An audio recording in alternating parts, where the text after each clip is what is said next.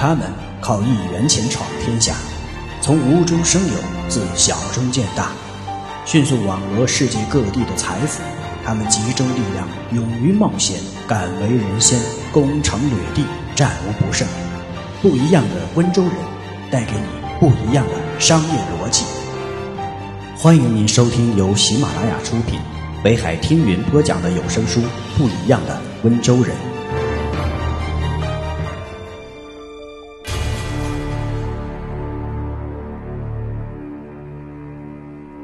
穷人害怕风险，温州人。天生爱冒险，温州人不仅出老板，还是一个出经验、产模式的地方。这源于温州人天性爱冒险，从来就有敢为天下先的超凡勇气和决心。因此，温州人创下了很多让人感叹的全国第一。不一样的温州人第四章，第二节，风险与机遇并存。不一样的思维，穷人做生意要小心谨慎，没有十足的把握，最好再考虑一下，风险太大了，万一赔本怎么办？温州人没有风险，怎么可能赚大钱？风险与机遇并存，风险越大，利润才会越高。没有风险是最大的风险，等你完全有把握了。早有人捷足先登了。世界船王奥纳西斯说过：“风险越大，赚钱的机会就会越大。到别人认为是冷门的地方，你会赚到数不清的钱。”事实正是如此，风险和利润的大小是成正比的。一分风险就意味着一分财富，不敢挑战自己就是懦弱的表现。而在商场中，懦弱的人是很难取得成功的，在温州人眼里，有风险并不可怕，可怕的是一点风险也没有。温州人认为没有风险是最大的风险，在他们看来，没有一点风险的生意，倒要认真考虑一下是不是可以做，因为世上没有这么好的事情。如果一点风险都没有，早有人捷足先登了。为什么还会留给自己呢？张国喜出生于江西余江，在十三四岁的时候，才读了一年初中的张国喜便让父亲送进了余江农具修造厂当学徒，学做了木匠，挣自己那碗饭吃。张国喜头脑灵活，什么东西一学就会，一点就通。十七岁那年就当上了车间主任，后来修造厂调整。张国喜带着二十多人，以一千四百元的资金办起了余江工艺木雕厂。一次，张国喜到上海寻找商机时，看到了日本佛龛。张国喜一下子被佛龛吸引住了，因为那一只佛龛的标价在他看来简直是天文数字。那只不过是一些木雕板组成的一种佛教用品，能值那么高的价格？如果让自己做，那还不很快就发大财了吗？当然，说是这么说，张国喜也不是没看到，佛龛的工艺要求非常高，只是几尺见方那么大一块面积，有几千块雕龙画凤的雕板拼成，看起来既精致又高雅，的确算得上是上等的工艺精品了。日本的佛龛很兴盛，一亿日本人中间。信佛教的占大多数，而且日本的众多佛教流派又多以居家修行为本教的基本教义之一，出家人也都待在自己的家里开佛堂念佛经，许多普通日本家庭内都很虔诚地供奉着一个佛龛，因此佛龛在日本的销量非常大。在中国境内，有能力做佛龛的也只有像木雕之乡。东阳的那些技术力量强大的木雕厂，而张国喜创办的余江工艺木雕厂的那些工人，只怕见都没见过这种特殊的雕刻图案。张国喜揣摩着，这些佛龛销价那么好，如果我们厂里能做成功，以后既扩大了销路，又能打响牌子，但是困难也重重啊。张国喜下决心。并与上海进口公司签下了一份做五十套佛龛的合同。回厂后，他自任公关组长，亲自把好技术关口。他整天泡在车间里，有时长达二十个小时。张国喜很懂得质量这个问题的重要性，他对手下工人制作的每一块雕花板都进行严格检查。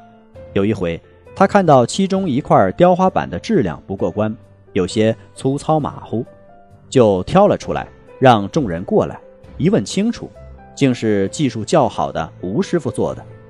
张国喜更来气了，他也不管吴师傅的资格老年纪大，当即用斧头把那个做工粗糙的雕板劈成了两半，对全体职工说：“我们的厂没名气。”也缺少各方面的优势，所以，我要求大家做活一定要百分之百的讲究，百分之百的雕好每一块板。我们厂要生存，要打开销路，必须靠质量打天下。在场的职工看着张国喜那涨得通红的脸，又听了他那番话，心里都很明白，张国喜说的对，没有质量，他们余江工艺木雕厂就啥也不是了。吴师傅更觉得自己在这事儿上做得不好，以后就再也不敢对质量放松一丝一毫。在两个星期后的全体职工技术质量评比中，吴师傅雕出来的部件被评为全场第一。第一批五十套佛龛就在这样的努力下完成了，因为质量过得硬，运到日本后很快就抢购一空。以后。日本方面就时常点名要余江工艺木雕厂的佛龛产品，一来一去，余江厂的名声也就在日本传开了，然后又返回国内。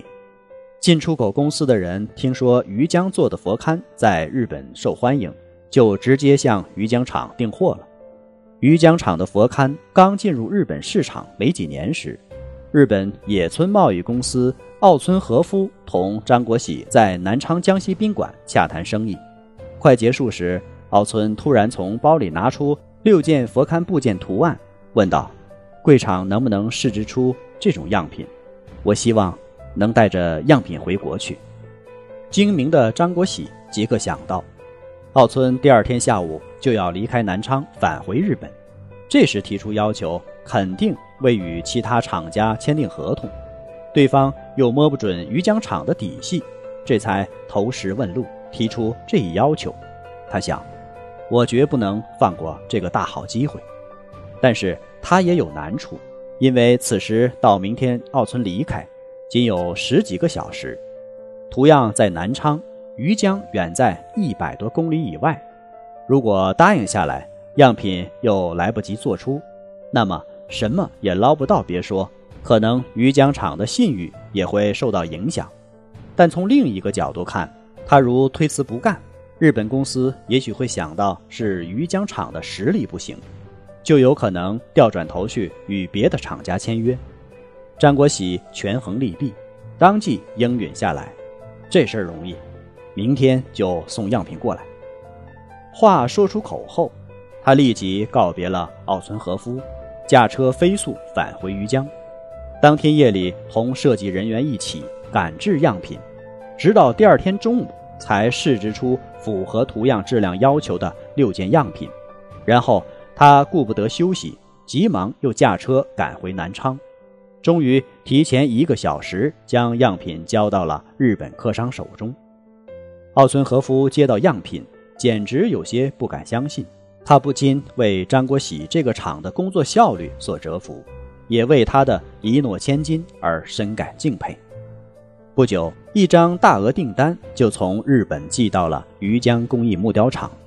毫无疑问，张国喜正是凭借自己的胆识，抓住了佛龛在日本市场的缝隙，把握了转瞬即逝的机遇与财源，将他的事业、他的人生推向了令人敬慕的境界，从而造就了中国第一个百万富翁。很多人在创业之初，想的最多的是万一失败了怎么办？不少人裹足不前，到最后不了了之。他们怎么就不想一想，为什么不看见一万之中的九千九百九十九，而只牢牢盯着那一个一呢？温州人则不然，他们之所以能够赚钱，正在于他们既善于抓住机遇，又敢于果断出击。温州人敢于冒险，不仅表现在关键时刻孤注一掷，还表现在只要能赚钱，什么地方都敢去。无论是战事正酣的伊拉克，还是内乱不断的阿富汗，金向东与方胜平在巴基斯坦经商已有几年。在阿富汗战火稍停之时，两人就从伊斯兰普前往阿富汗，想在那里寻找商机。当时阿富汗很混乱，经常有人趁乱打劫。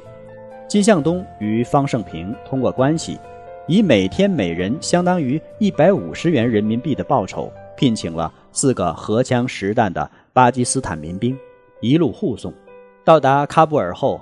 塔利班的商业部、水电部等六个部的部长，先后与金向东、方胜平商谈生意。在数次接触中，他们看到这六个部的办公室使用的还是最老式的摇把电话。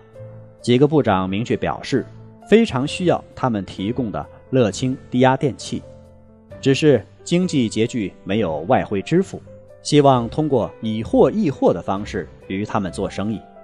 听了他俩的报价后，部长们连连称赞中国的低压电器价格便宜，当场提出的订货单价值数百万美元。不过，在阿富汗赚钱并不是一帆风顺。一次，金向东、方胜平因对准路人拍照而被塔利班士兵当场抓了起来，还扬言要严办他们。按照塔利班的规定，在阿富汗对人拍照是不允许的。好在塔利班的水电部长闻讯后出面说明，三四个小时后，他俩这才顺利的获释。虽是虚惊一场，但足够让人胆战心惊的了。他们之所以这样做，是因为他们比别人更明白，过河的卒子永远没有退路，只有一往无前的冲杀才能赢得胜利。另外，因为他们也比别人更加明白，大舍大得。小舍小得，不舍不得，胜在险中求，无限风光在险峰。人的冒险精神是最稀有的资源，胆量与经商理财尤为重要。有人说，做生意如果要十拿九稳才去做的人，那人肯定不是温州人。这句话有点夸张，但却表现了温州人的冒险意识。我们经常可以看到报道说。温州人做了什么令人意外的事情？温州人获得了让人无法想象的财富，这些都与他们的冒险意识分不开。感谢您的收听，我们下一节再见。